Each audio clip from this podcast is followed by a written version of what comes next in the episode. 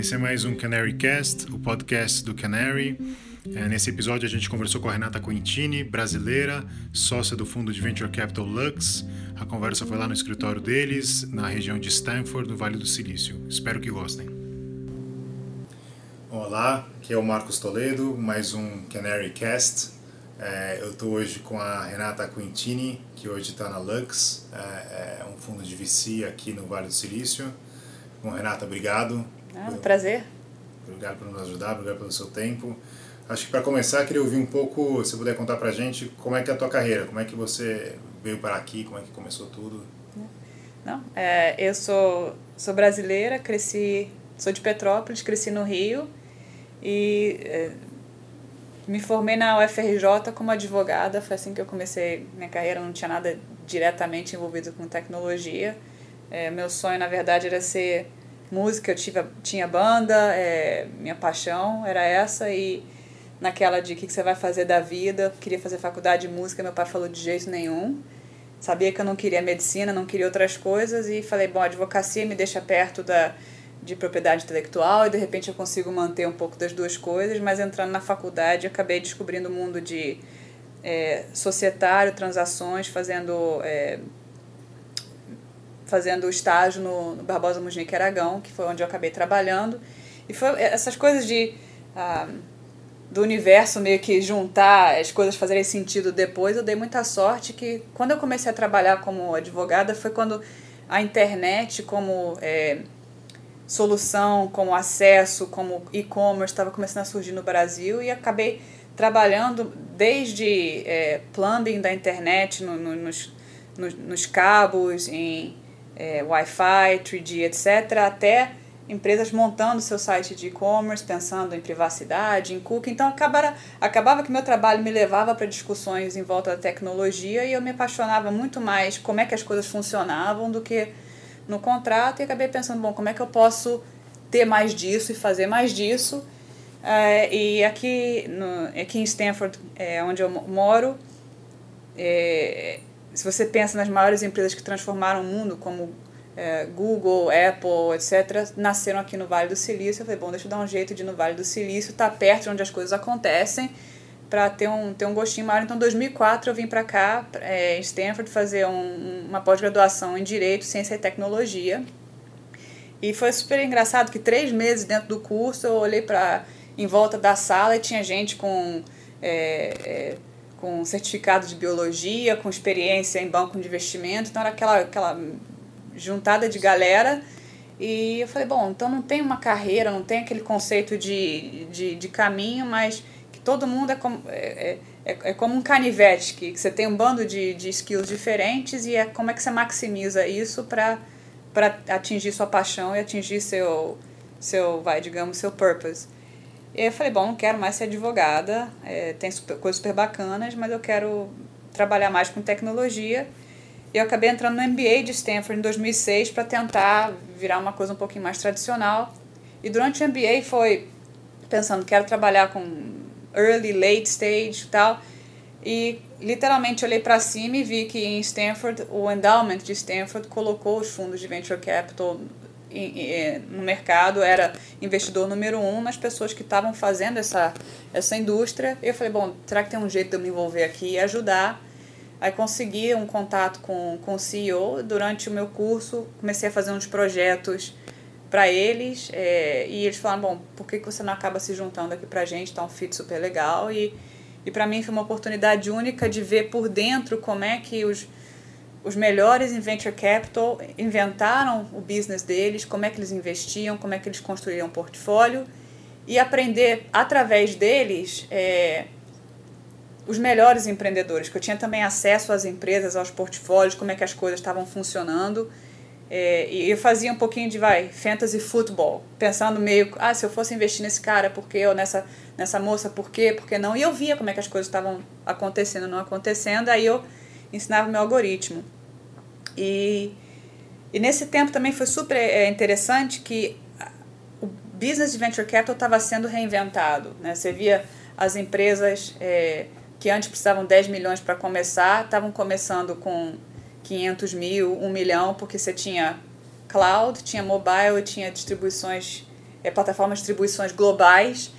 E então novos fundos começaram a surgir, como First Round, Felicis, Floodgate, Baseline, enfim, essa nova geração de, de new managers. E eu acabei conhecendo todos eles no meu trabalho e acabei virando sócia do Aiden Senkut em 2011, que fundou a Felicis. E eu fiquei lá de 2011 até o início desse ano, antes de me juntar aqui na Lux. E, e, e assim, daí pegando essa, essa história, qual é a grande diferença, assim, você acha, olhando primeiro o endowment versus um fundo de VC em termos de horizonte de tempo, como analisar um investimento? É, imagino que tenha bastante diferença, né? Uh, acho que a grande diferença, é, pensando em endowment para um fundo de VC, para um empreendedor, é a velocidade e a quantidade de decisões que você toma por dia. O endowment ele escolhe um fundo é, ou, ou ele escolhe um, um, um grupo de gestores. Então, é um, é um período que você passa meses conhecendo, fazendo due diligence, você faz aquela decisão que vai te durar 10 anos. Já um investidor de VC, por fundo, ele vai investir, não sei, 20, 40, 60 empresas dentro de um fundo. Por dia, não sei, você tem talvez 3, 4, 6 meetings, então você está tomando decisões nesse, nesse tipo de, de rate, mas um, um empreendedor são dezenas ou centenas de decisões por dia. Então, a, a quantidade e o feedback loop que você tem de deu certo, não deu certo, ou e como é que você reajusta suas, suas atividades é muito maior. Acho que essa que é a grande diferença, porque em todo você está olhando em a pessoa que está fazendo tem competência, vai, vai ser bem sucedida, quais são as oportunidades, quais são os riscos e como é que eu me coloco numa posição melhor para atingir meus resultados. Acho que isso é constante através. Não, legal. E sobre e comparando a Lux é, com a Felices, é, a Lux é um fundo mais focado em Frontier Tech, né? Uhum. Você poderia explicar um pouco o que é Frontier Tech, o que vocês fazem? É, é, acho que hoje em dia o conceito de Frontier é até um pouquinho mais é, compreensível, é, mas quando a Lux começou em 2000 não era. Basi basicamente, Frontier é quando você traz avanços não só de tecnologia, mas em ciência, é, ciência de materiais, física, biologia, life science, etc. E você consegue aplicar é, princípios de eficiência de capital, de software, etc., para criar novos modelos e abrir novas plataformas. Então, Lux vem investindo nesse tipo de, que a gente chama de sci-fiction e sci-fact desde 2017. E a gente investe em empresas que estão desde lançando satélites no espaço, microsatélites, até é, robôs que performam cirurgia, até é, empresas que fazem diagnóstico, que entendem as conexões dentro do nosso corpo humano e everything in between. Vai. Tá. E você consegue dar algum exemplo de algum, algum, uma ou duas empresas recentes que você investiu e que, enfim, estão nessa... Um, um, tem uma empresa super bacana que a gente investiu que é, que é é bem conhecida que chama Planet. É um grupo de, de pessoas que vieram da, da NASA e que eles perceberam foi hoje em dia a gente consegue ter capacidade de processar informações e tirar imagens de alta definição num tamanho e num custo que é 100 vezes mais barato do que o, anterior. Então, literalmente, satélites que custavam centenas de milhões de dólares hoje são por dezenas ou centenas de mil dólares, são do tamanho de uma caixa de sapato, então você consegue mandar isso para a órbita de uma, um jeito muito mais barato. Você literalmente toma carona no foguete que estão indo fazer outras coisas e você paga aquele aluguel. E porque você consegue fazer isso muito mais barato, é, você consegue ter mais satélites em órbita, captando mais informações e se um deles não dá certo, não é que você perdeu centenas de milhões de dólares. Então, essa empresa hoje já tem a maior constelação de satélites é, privados no, em órbita, consegue visualizar a Terra é, diariamente, numa frequência é, super útil e está gerando uma quantidade de dados que é muito útil, coisa que antes talvez só o governo tinha é, acesso e hoje você pode fazer um business em cima disso. E isso você tem evoluções em é, aerospace, em materiais, em ótica, em processamento. A quantidade de skills diferentes que você tem que acertar para ter um negócio desse, né? Você tem que ter não só capacidade de trazer aquelas imagens, você tem que saber lançar um foguete, é, ou, ou lançar um satélite, criar um satélite que é barato, mas que consegue ficar em órbita sem se queimar, ou que consegue gravitar na órbita certa sem, sem bater. Então, são vários problemas tão complexos e essa empresa hoje em dia já conseguiu resolver e tem, como eu falei, é, mais de 130 satélites em órbita hoje captando dados. É, é fenomenal. E é, outra pergunta é a seguinte, sobre, sobre o mercado de VC nos Estados Unidos, né? Queria ouvir um pouco de você, assim, que, como é que você enxerga alguns pontos, assim, de como é que funciona o mercado, desde como é que é a competição por deals, né, entre os fundos, uhum. ou seja, quem tem acesso ao deal uhum. flow, é, até se de fato existe uma assim um, digamos um clube de fundos que tenham mais acesso do que os outros fundos e, e se isso é um, de fato um diferencial no retorno é, e como é que funciona não só o acesso mas a busca por novos deals né? como é que como é que vocês operam e como é que você enxerga uhum. esse mercado é, quando o venture capital começou nos Estados Unidos acho que era muito parecido com o que o Brasil está vivendo hoje que a parte mais difícil era achar o dinheiro então, no início era dinheiro era diferencial e você meio que tinha poucas opções e ficava naquela conversa falando, bom, só de você me dar o dinheiro para começar, você já me ajudou pra caramba, beleza. Hoje em dia, 30 anos, 40 anos depois, é, dinheiro aqui no Vale não falta. É, começar uma empresa ou achar alguém que te dá 500, 1 milhão, 2 milhões ou 3 para começar é extremamente fácil a parte que é difícil hoje no mercado como empreendedor é você realmente escalar uma empresa e construir um negócio. O startup eu acho que é um termo é, errado, é o scale-up que é difícil, não é o startup aqui hoje em dia no Vale, dado que todo mundo quer ter aquele ticket de loteria na próxima, na próxima Facebook, ou seja lá o que for. Então hoje em dia é, o mercado tem bastante fundos fundos menores ou gente que está começando como anjo e tudo no seed.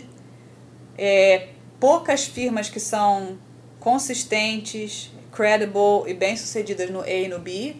E tem também algumas firmas mais late stage que são consistentes e, e credible também lá no late stage.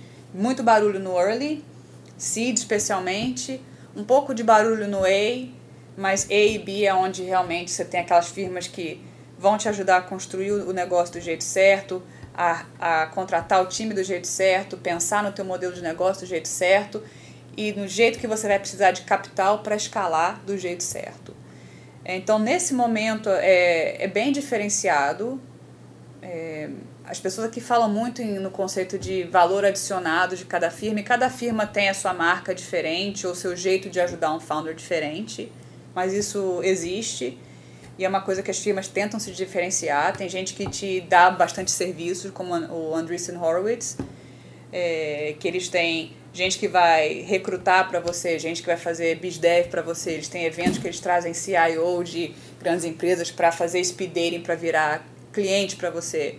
Tem o sistema de research que eles fazem. Enfim, é uma máquina de serviços que fazem outsourcing para você. Tem firmas é, mais como um Sequoia, que é aquela relação one-on-one -on -one com o, investidor, mas que eles têm a reputação de consistentemente fazer é, empresas muito bem sucedidas. Então, tem aquela network de, de contatos, ou de executivos, ou de sucesso que, que, que é valiosa. E, enfim, cada empresa tem a sua, a sua marca, o seu jeito de, de agir. E aqui na Lux, para a gente, o grande diferencial é a gente investe em coisa difícil.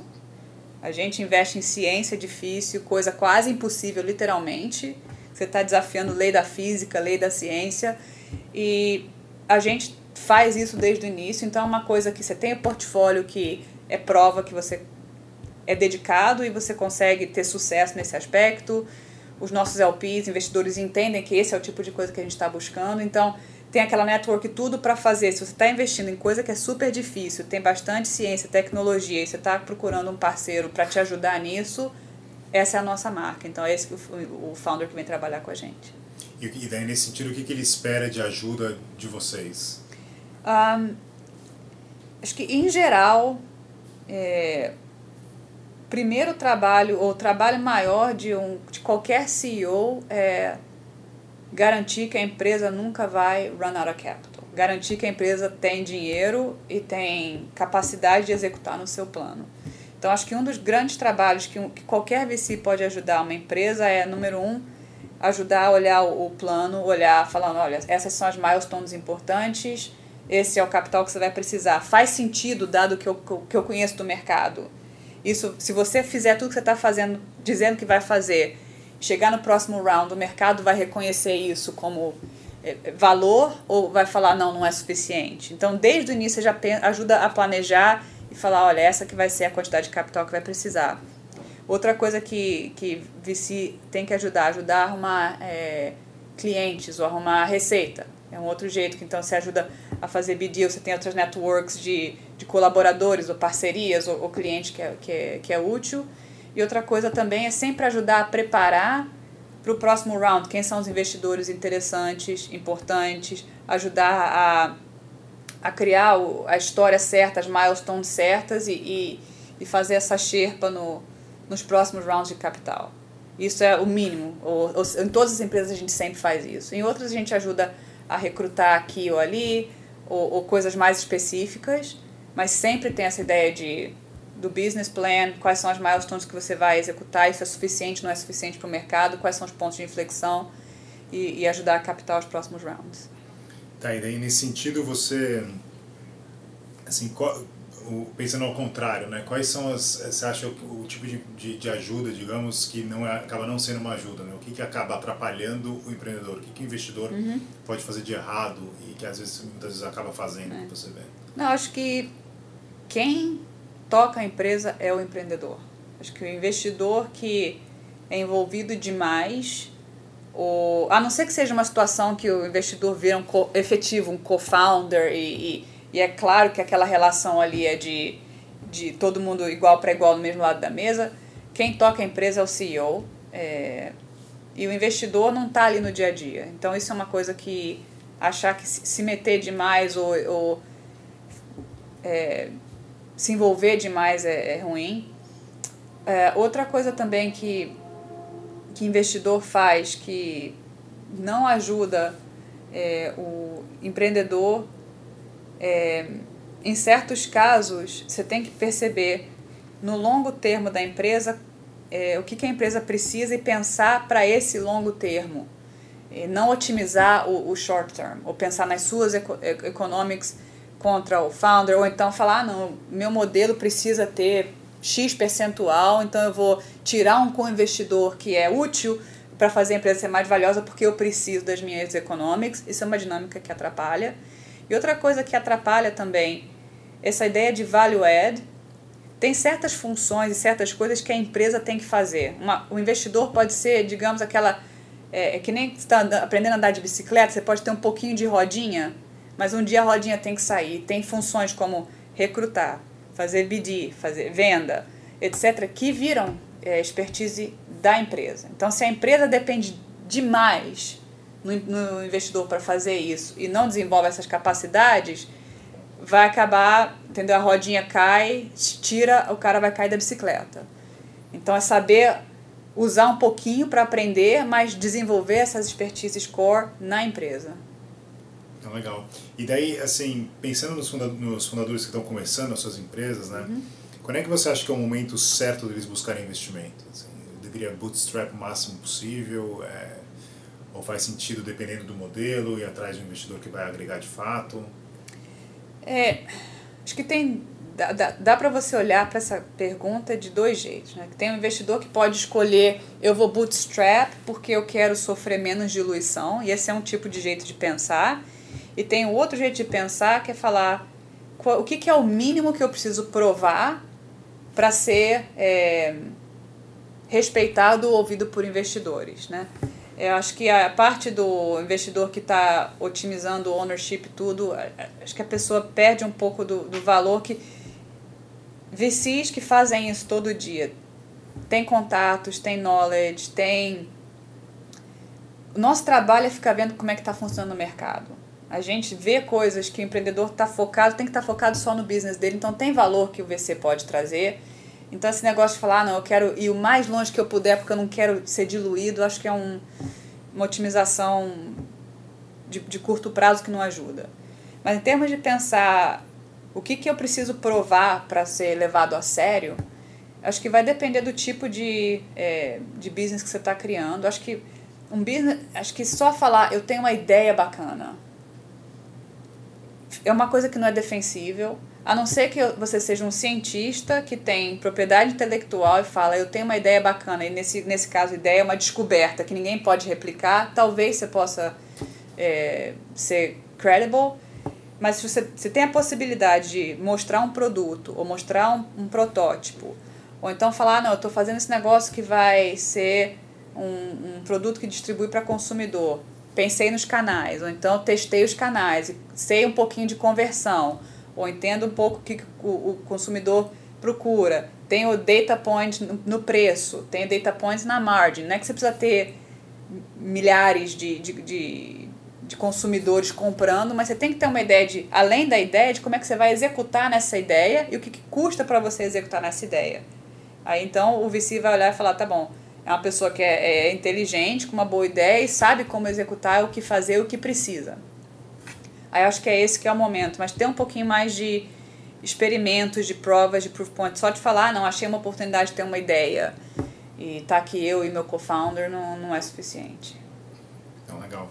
E aí já pensando um pouco no, no ecossistema brasileiro, né, assim, que, é um, que ainda está anos é, é para trás comparado com, com aqui, né, em termos de desenvolvimento, o que, que você acha que são as principais, digamos, furadas, vai, que um, fundadores de, de uma empresa nova deveriam tentar evitar é, é, na hora de levantar capital, desde uhum. termos é, é com o investidor até a própria diluição que você mencionou, uhum. assim, o que, que você acha que são as frias? Assim?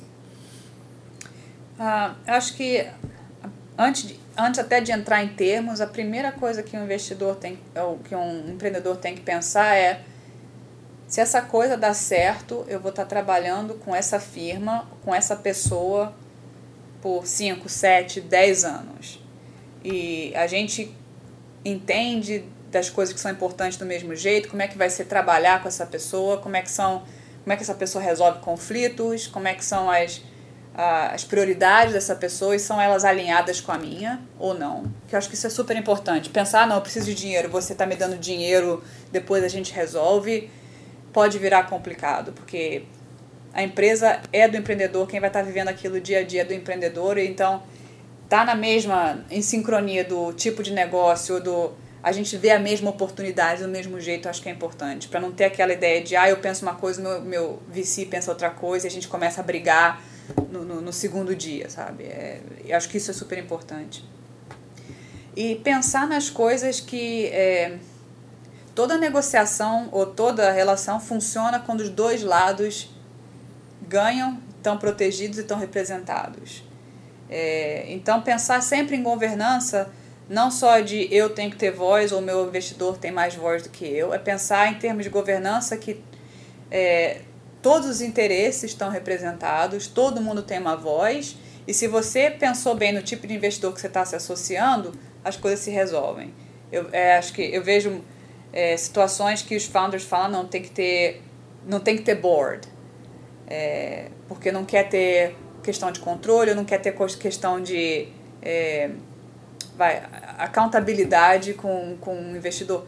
Mas você, você para para pensar, ter aquele touch point com o seu investidor todo mês, que o investidor vai estar tá falando, vem cá, o que a gente fez, o que a gente não fez, isso está indo certo, isso não está indo certo. Isso ajuda a empresa pra caramba, não é questão de controle, é questão de, de diálogo e share e, e, e trocar expertises.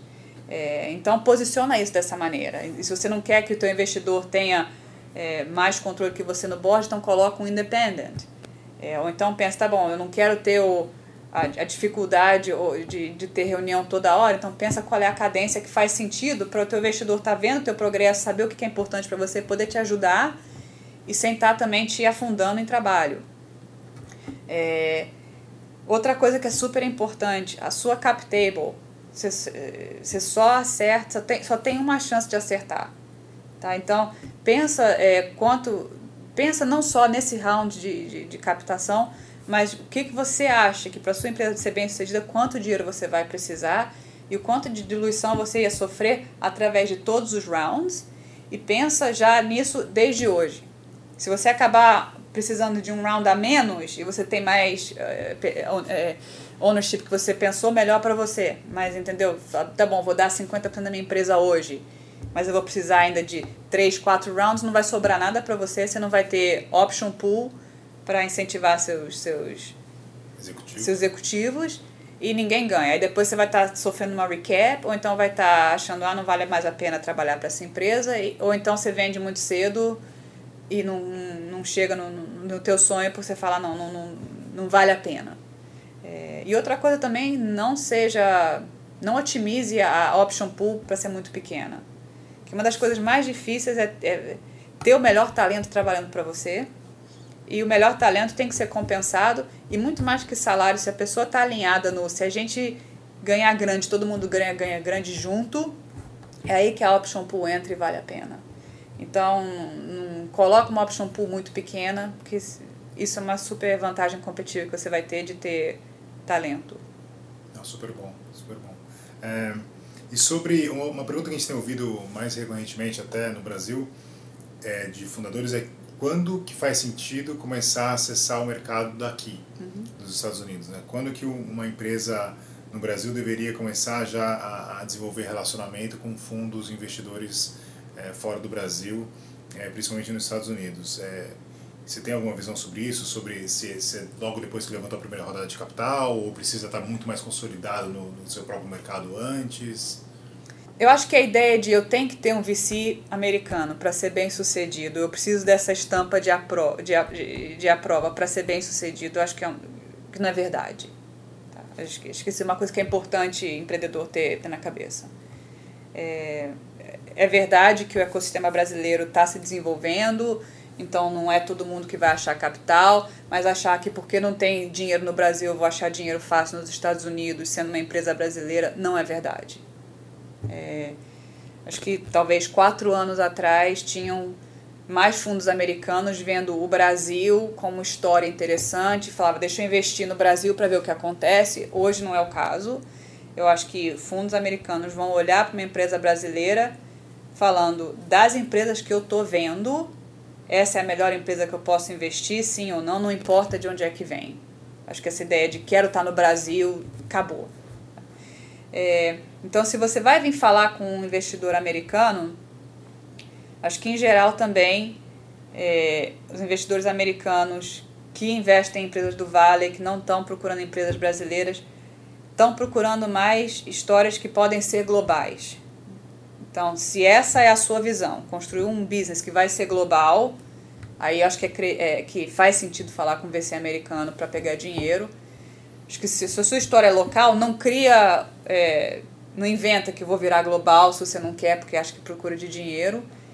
É, e se você é um business global e você acha que vale a pena procurar dinheiro nos Estados Unidos, venha mostrando quando você tiver com dados suficientes mostrando que você pode competir e ganhar em nível global. Que é uma coisa que a barra é alta. É, acho que aqui nos Estados Unidos, a gente, uma coisa que é, eu já investi em, em, empresas brasileiras, é uma coisa que eu vejo que está tendo bastante evolução, mas aqui nos Estados Unidos, o nível e a velocidade de experimentação é absurda. As pessoas fazem A-B testing e tudo, pequenos experimentos com. É, tudo eles estão vendo. É, tem uma hipótese, deixa eu é, fazer measurement disso, deu certo, não deu certo, deixa eu tentar de novo de um jeito que eles aprendem tão rápido. E eles descobrem exatamente onde é que tem que botar mais capital e vão de um jeito muito laser focus, que quando eles crescem, eles crescem da maneira que eles acham que é mais escalável. Isso é uma cultura que eu não vi ainda no Brasil ser tão é, distribuída. Então, tem que ter um produto que vence e um jeito de distribuir interessante que você pode chegar aqui e falar: eu consigo ganhar do cara que está testando todo dia, iterando todo dia, ou que está é, executando de um jeito A+. Acho que essa que é a maneira que, se você vai fazer um pitch, é essa a hora que você vem. Trocar ideia, fazer é, amizades ou pedir advice e tudo, pode chegar antes, mas se o teu business é global, vem quando você está executando nesse nível. E você acha que para um VC americano é, é, facilita a decisão de investimentos se essa startup já tiver é, uma rodada sendo liderada por um investidor é, brasileiro? Ah, com certeza. Uma das coisas mais, é, mais difíceis é recrutar time e ter o melhor talento. Isso é uma coisa que os VCs têm, é, têm network, sabem quem, quem são os executivos interessantes. E estando daqui do Vale do Silício, a gente não tem o posto do que está acontecendo no Brasil. E eu acho que seria um grande risco não ter aquele local que tem o network, que sabe o que está acontecendo, que pode estar tá junto, pode ajudar a remover essa fricção. Então, com certeza, ter um VC local ajuda muito. E até pegando é, esse seu ponto sobre ser global, né, e como aqui a barra é muito mais alta e tem capital abundante e tudo mais, é, se você estivesse empreendendo, né, ou dando conselho para quem está empreendendo no Brasil, você acha então que eles deveriam focar é, em coisas também muito peculiares de Brasil e do mercado da região? Ah, não, não necessariamente. É, o, o meu ponto foi mais de que acho que o empreendedor vai ser bem sucedido quando ele consegue identificar uma oportunidade é, e ele consegue achar um jeito de atacar aquela oportunidade que é aquele ahá. Ninguém, ninguém entendeu uma coisa que eu entendo.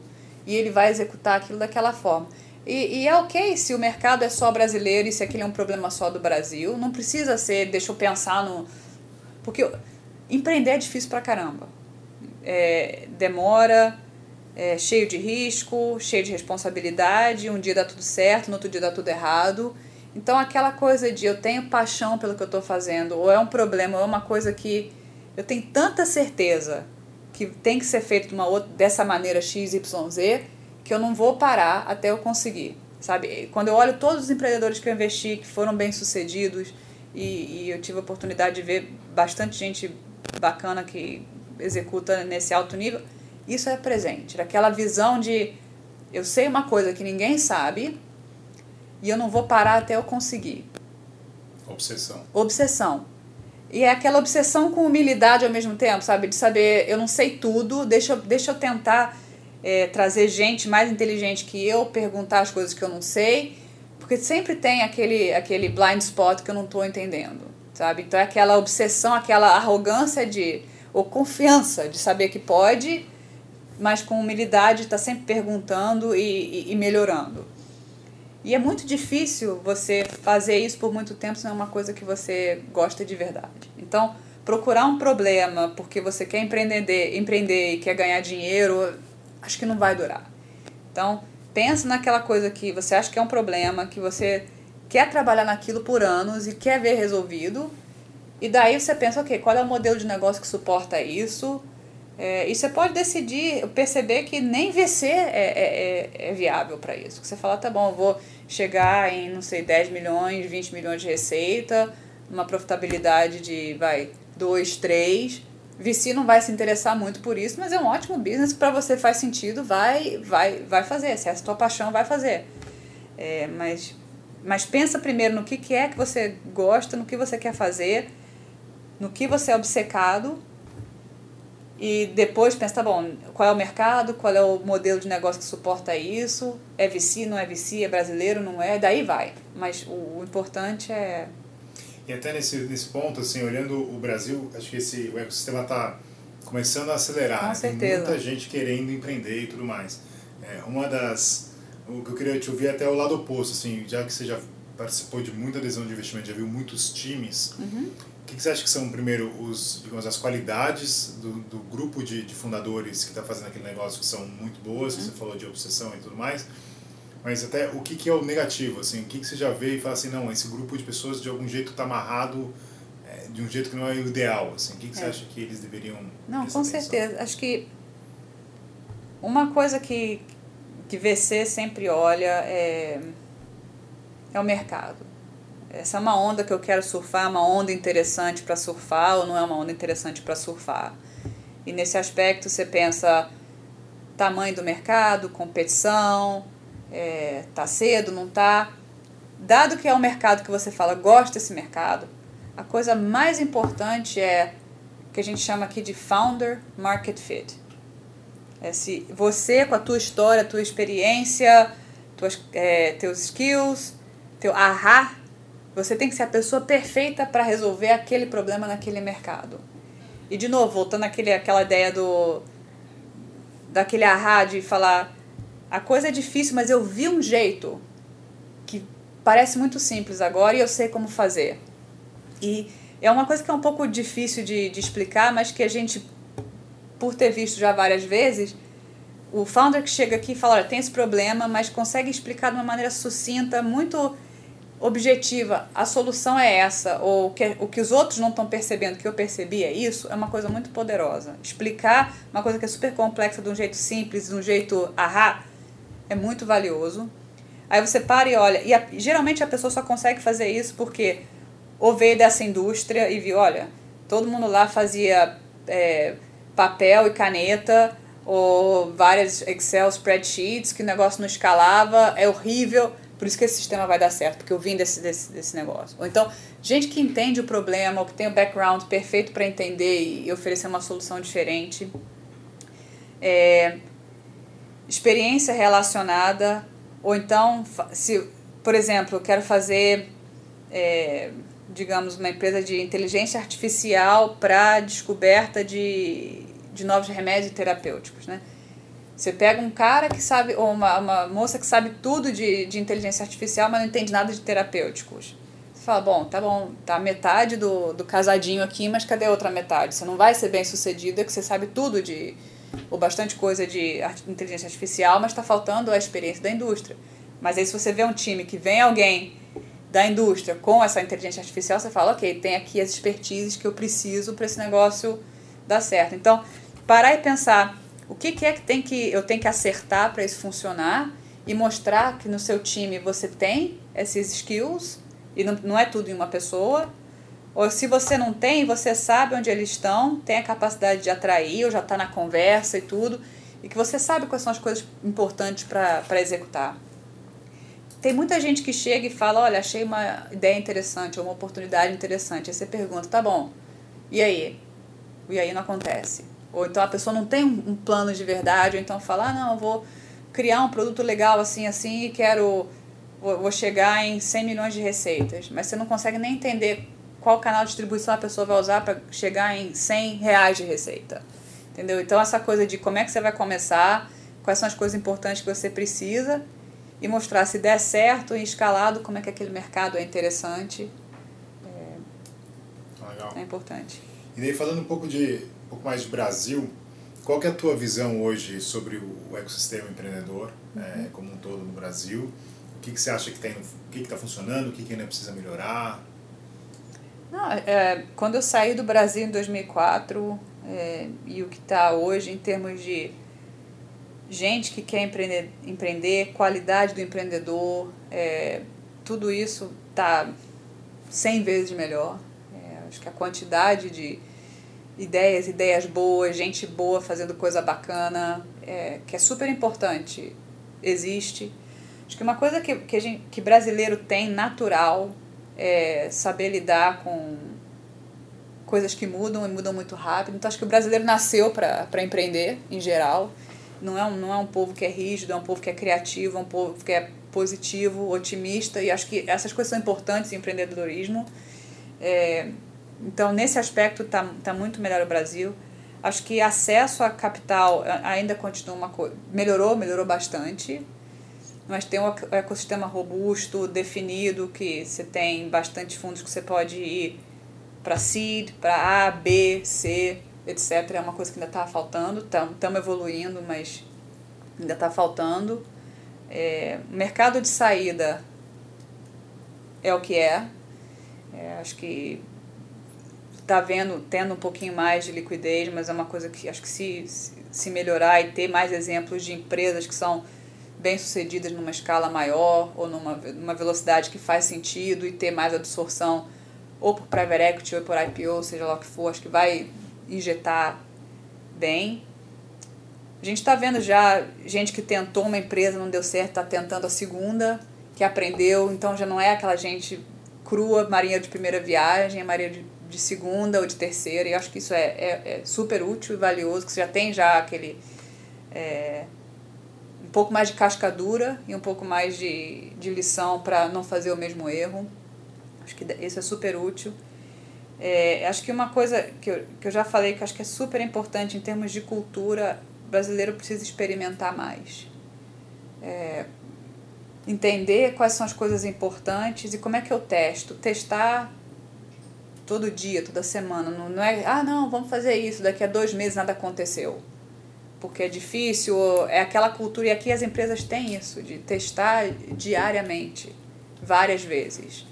Então, aprender, aprender rápido e aprender com pouco dinheiro é, é fundamental e é uma coisa que acho que falta como DNA. Acho que tem muita é, muito otimismo, muita coisa, mas esse DNA de deixa eu testar, deixa eu aprender e aprender rápido falta. É, e uma coisa também que tem muito aqui no Vale é ambição, mas no bom sentido da palavra, de deixa eu pensar super grande.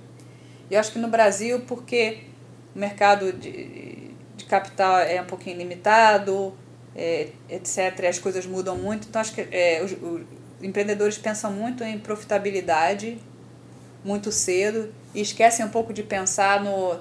Deixa eu pensar grande, se tudo der certo, pensar no impossível e tentar o que, que eu posso fazer para chegar nesse impossível em vez de, ah, não, deixa eu, deixa eu ficar cash flow positivo o mais cedo possível para sobreviver, porque eu não sei o que, que vai acontecer, que é, é importante, não, mas ter também aquela mentalidade de, de sonhar um pouco, de falar, tudo é possível, posso viajar para Marte, e como é que esse negócio pode chegar lá e tal, esse exercício de, do impossível e o sensato. Acho que é uma coisa que falta um pouco. Legal, super bom. É, e por último, assim, eu queria ouvir um pouco que conselhos que você daria para quem está querendo começar a empreender no Brasil?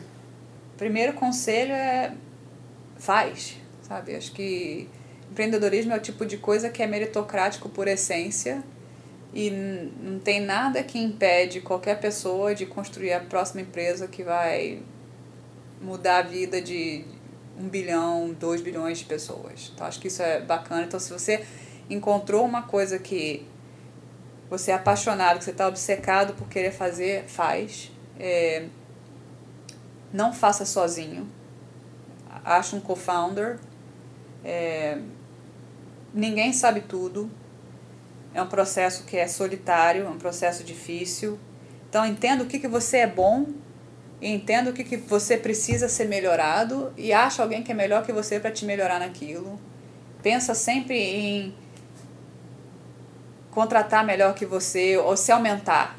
E, e, então acha um co-founder que te completa, aquele negócio de Batman e Robin, sabe? De quem é aquele meu co-founder.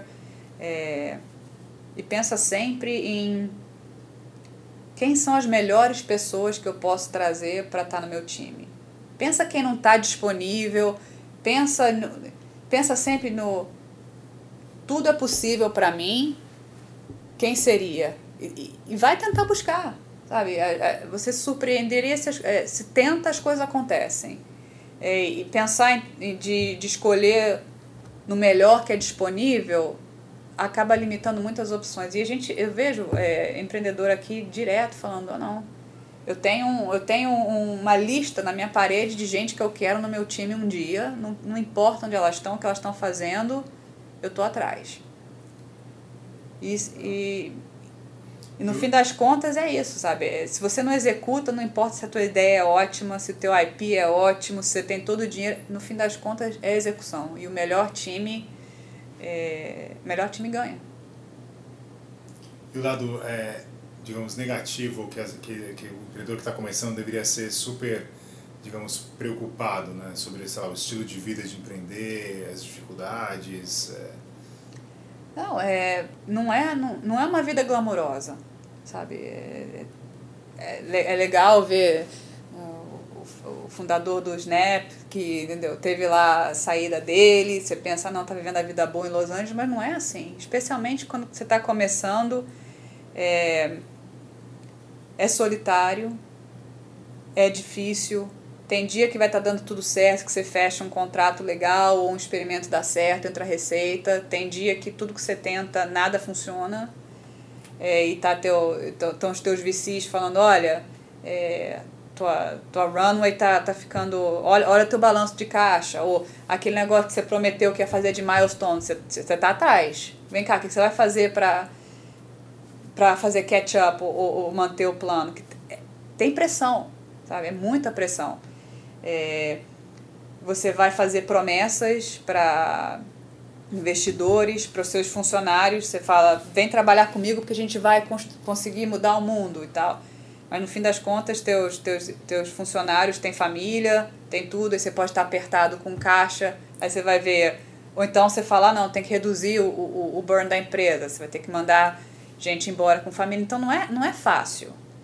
É, precisa ter gente com bastante, que a gente chama aqui de, nos Estados Unidos de, de resiliência, sabe? Que, que sabe tomar dificuldade, sabe levantar, sabe navegar água difícil, mas sabe também ser positivo e continuar lutando para essa, essa, essa coisa fenomenal. Então, pega o co-founder. Teu VC não é, não é só uma carteira, é um, é um parceiro, é um amigo, sabe? Tem, fala das, não, não, tem que vender, depois que o VC investiu, não tem que vender para o VC. Ficar cobrindo a história ou, entendeu? Esconder o que, que não está dando certo. Pelo contrário, fala o que está dando errado. Fala o que, que preciso de ajuda aqui. E fala cedo. Se você fala, tipo, amanhã eu tô sem. Entendeu? Amanhã eu tô sem dinheiro. Ah, não, perdi esse cliente, me ajuda a recuperar. Não dá para consertar depois que quebrou. Então é tipo, olha, tá aqui as coisas que você pode fazer para me ajudar a correr mais rápido e tá aqui as coisas que eu não estou conseguindo acertar, me ajuda a acertar. E é teu parceiro, entendeu? É, então ajuda, arruma alguém que você confia, você não vai ficar maquiando ou escondendo e, e não espera o treco dar errado para pedir ajuda, não. Legal. Bom, obrigado. Obrigado pelo ah, teu prazer. tempo. Foi super útil. Espero que é, ajude todo mundo que, que vai ouvir aqui. Muito obrigado pelo. Obrigada a você e, e, e boa sorte. Obrigado.